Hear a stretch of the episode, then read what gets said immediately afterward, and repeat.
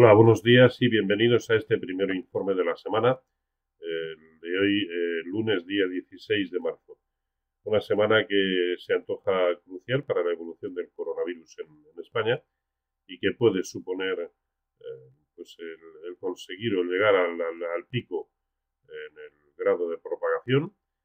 Em, y desde el terreno em, económico, eh, pues podemos decir que las cosas cada vez están peor eh, que pese a la acción coordinada de los bancos centrales y sobre todo la, la, apuesta muy fuerte por parte de la Reserva Federal, dejando los tipos de interés al 0% e inyectando liquidez por valor de 700.000 millones de dólares, de momento no está dando ningún fruto, por cuanto los futuros vienen cayendo en torno de un 4,5% en el momento actual, que es lo mismo, más o menos entre un 4,5 y un 6 que vienen cayendo también los futuros, los propios futuros europeos.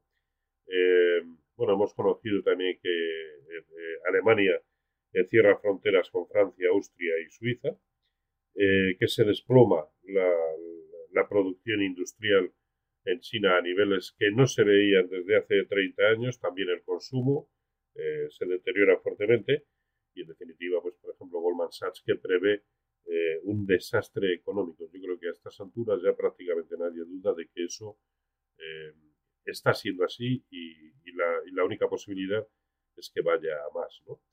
Así que mirándolo desde el lado de los, eh, de los gráficos, desde el lado del análisis técnico, vemos en primera instancia cómo absolutamente todos los índices europeos han perdido ya y por mucho lo que fueron los mínimos de diciembre de 2018. Ahí lo tienen, este es el caso del DAX alemán, y que por lo tanto el escenario de largo plazo ya sí es bajista, ¿no? como venimos diciendo desde hace tiempo, porque todos ellos ya han empezado a corregir de alguna manera eh, o, en una, o en alguna razón de proporcionalidad de Fibonacci a todo el movimiento alcista que comenzó en 2009. ¿no?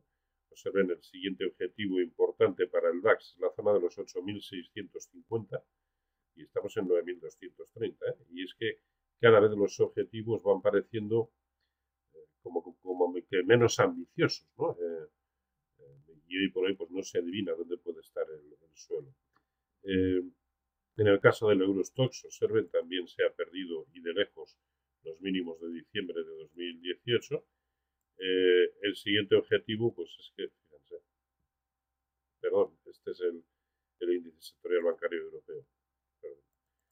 Este es el Eurostox. Fíjense, eso era diciembre de 2018. Y el, el viernes eh, cerró en el 0,618% de Fibonacci de lo que fue toda la subida desde el año 2009. Eh, Ahí lo tienen. En el 0,618%. Luego los siguientes objetivos quedan muy alejados, incluso pues cercanos a la zona de 2000. Por lo tanto, puede hacer lo, lo que quiera. ¿no? Y ya digo que es que al fin y al cabo los, los índices eh, eh, americanos sí han tenido un cierto respiro, ¿no? Mismamente lo que nos ha sucedido en la jornada del, viernes. Pero es que los europeos no han tenido ningún rebote aparente, ni uno, ¿eh? y sin embargo siguen la estela bajista prácticamente todos ellos, ¿no? y en el, en el caso del CAC 40, pues observen también mínimos de 2018, ya ha perdido el 0,5 de toda la subida desde 2009 Siguiente objetivo muy importante, pero también demasiado próximo, 3.900. Es el 0,618% de Fibonacci de esa subida y también es un soporte horizontal muy importante. En cuanto al IBEX, pues ¿qué, vamos a decir? Pues no voy a decir que en caída, que en caída libre, pero eh, prácticamente su único objetivo es la zona, en toda la franja, entre 5.900 y 5.300. Ahí lo tienen. Esos son sus únicos objetivos, por supuesto, nada que, nada que hablar de correcciones proporcionales de Fibonacci y demás, porque simplemente hace ya mucho tiempo que esos niveles se perdieron. Se perdieron. Y en el caso del índice sectorial bancario europeo, que, que el fugazmente hemos visto con anterioridad, caída libre, sin más, caída libre. Así que eh, puede ir a donde, a donde quiera. En el caso de los índices eh, americanos, Fíjense que eh, más o menos están mitad y mitad aquellos que han perdido los mínimos de diciembre de 2018 y los que aún aguantan por. De los que aguantan por encima el SP500, ahí lo tienen, luego su único objetivo es precisamente ese nivel, la zona de 2350 y hablamos de un movimiento en primera instancia que quedaría confirmado eh, con mínimos por debajo de los del jueves.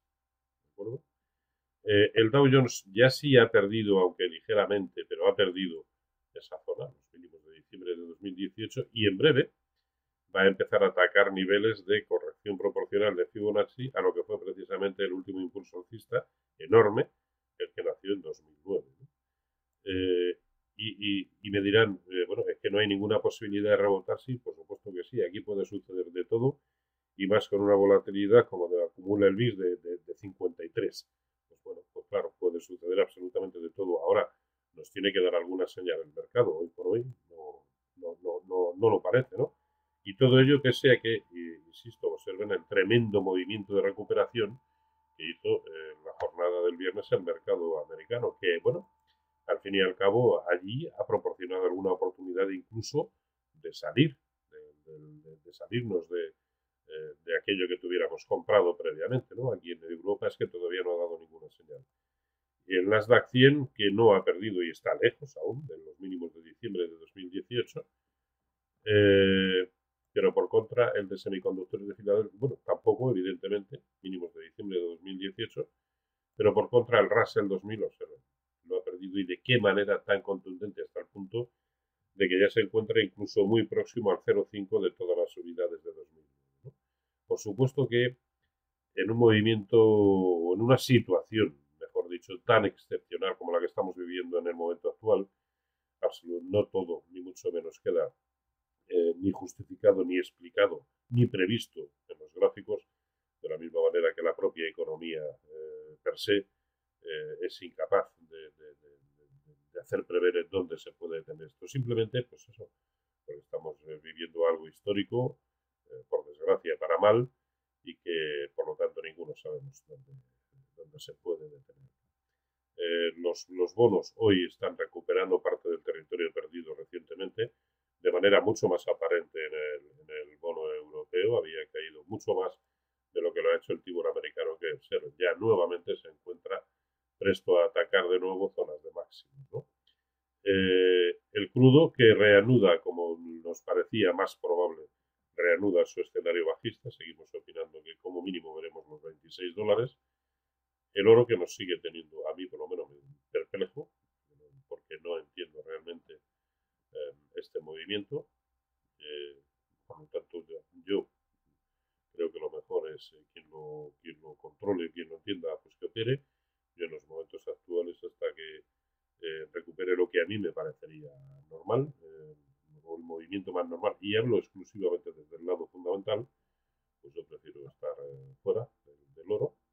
Y el euro dólar, pues fíjense, estos movimientos son tan imprevisibles como difíciles de, operar así que también un subyacente en el que estar fuera. En fin, vamos a ver qué nos depara la jornada de hoy, aunque desde luego ya digo que las cosas no pintan bien en absoluto.